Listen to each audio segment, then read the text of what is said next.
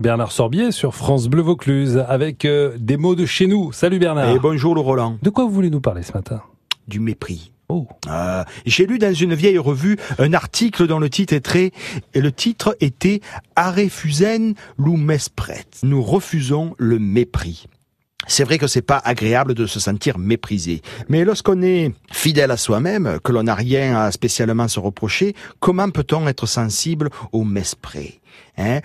Le regard négatif de l'autre, finalement, cela n'est pas forcément le fruit d'une erreur de notre part, mais cela peut nous faire grandir comme une erreur. Faut pas mépriser ou mesprit.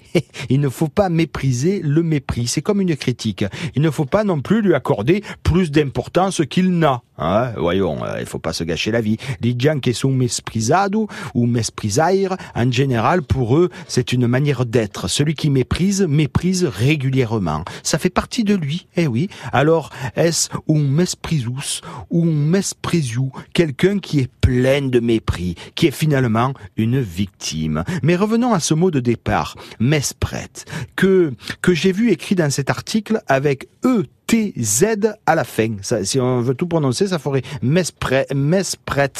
Voilà.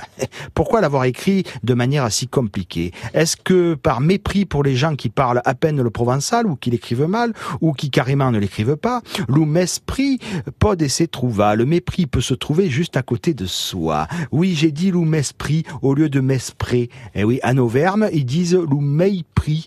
Eh, Siampayen, on n'est pas loin. Surtout d'esprit que Nyons, Buis et Tulette sont dans la même région que Clermont-Ferrand. Ce n'est pas du mesprit, mais quand même Clermont-Ferrand, comme disait mon papa, c'est pas là devant. non, c'est un peu loin, c'est vrai. Bernard, à demain. Allez, à demain.